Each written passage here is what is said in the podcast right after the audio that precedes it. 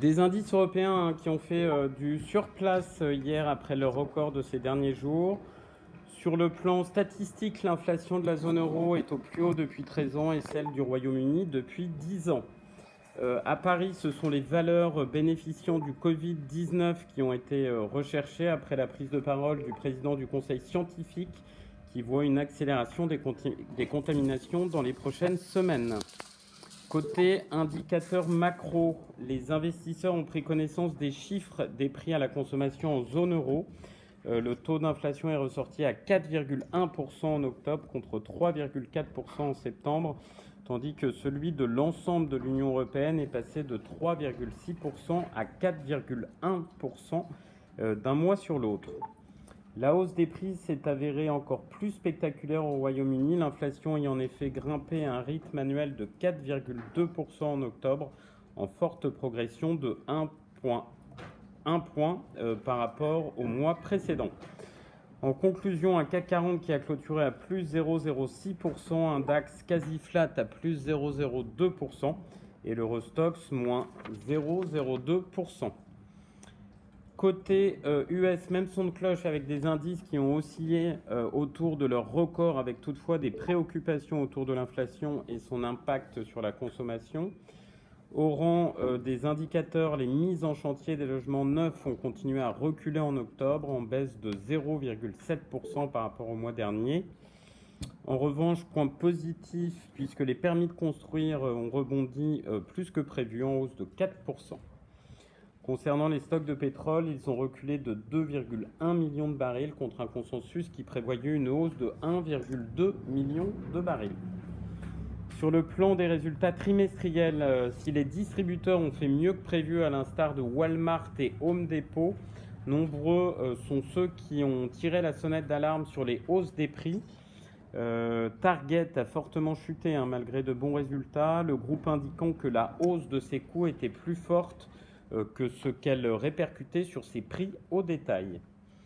En conclusion, euh, Dow Jones qui clôture en recul de 0,58%, le SPI 500 à moins 0,26% et le Nasdaq moins 0,33%. On passe euh, à la micro avec Sanofi qui a annoncé un investissement de 160 millions d'euros dans la start-up française Ovqueen, dont les algorithmes prédictifs visent à améliorer la recherche et le développement de nouveaux traitements contre le cancer. ADP a fait état euh, hier d'une hausse de 10,3 millions de passagers sur le mois d'octobre 2021 par rapport à la même période il y a un an, pour un total de 19,8 millions de passagers accueillis dans l'ensemble du réseau d'aéroports qu'il gère. Holcim a présenté euh, ce matin de nouveaux euh, objectifs chiffrés à l'horizon 2025 qui incluent une croissance de 3% à 5% par an de son chiffre d'affaires hors effet de change et une croissance du bénéfice d'exploitation courant supérieure à celle des ventes. Et j'en finirai avec Valourec qui a annoncé euh, que son résultat brut d'exploitation annuel devrait se situer dans le bas de la fourchette évoquée euh, en juillet en raison de la baisse des prix du minerai de fer il a revu à la hausse sa prévision de consommation de trésorerie. Voilà ce qu'on pouvait retenir sur les large caps. Je laisse tout de suite la parole à Nantes. Bonjour, Valneva publie un chiffre d'affaires de près de 70 millions d'euros pour les 9 premiers mois de 2021, en croissance de près de 19% grâce aux revenus hors vente de produits tels que ceux liés à l'accord de collaboration avec Pfizer pour le vaccin contre la maladie de Lyme. Pour 2021, Valneva indique qu'il est désormais un chiffre d'affaires total entre 85 et 100 millions d'euros, contre 80 et 105 précédemment, et des dépenses de R&D entre 60 et 70 millions d'euros, contre 65 et 75 précédemment.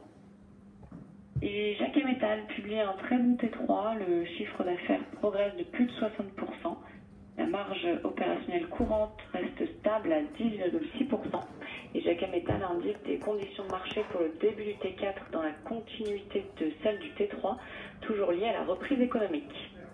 C'est tout pour nous. Merci Céline. changement de recommandation broker du jour. Beremberg qui démarre le suivi euh, à l'achat sur Daimler en visant 115 euros. On a Berenberg qui reste acheteur sur SPI avec un objectif relevé de 24,70 euros à 29 euros. Et enfin Jeffries qui reste à l'achat sur Valorec avec un objectif de cours réduit de 14 à 13 euros.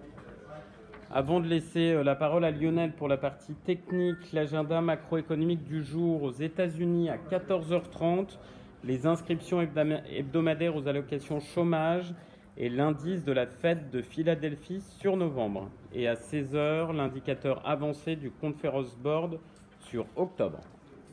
Lionel, c'est à toi. Oui, bonjour. Pas de changement à l'ouverture. On se situe sur le CAC toujours vers 7160, donc à peu près les niveaux de la clôture d'hier. Euh, mobile 5 jours surveille tout particulièrement, puisque c'est qui la hausse depuis un mois, euh, passe dorénavant vers 7117. Euh, il n'y a que l'enfoncement en clôture de celle-ci qui pourrait militer pour une phase de correction. Bonne journée.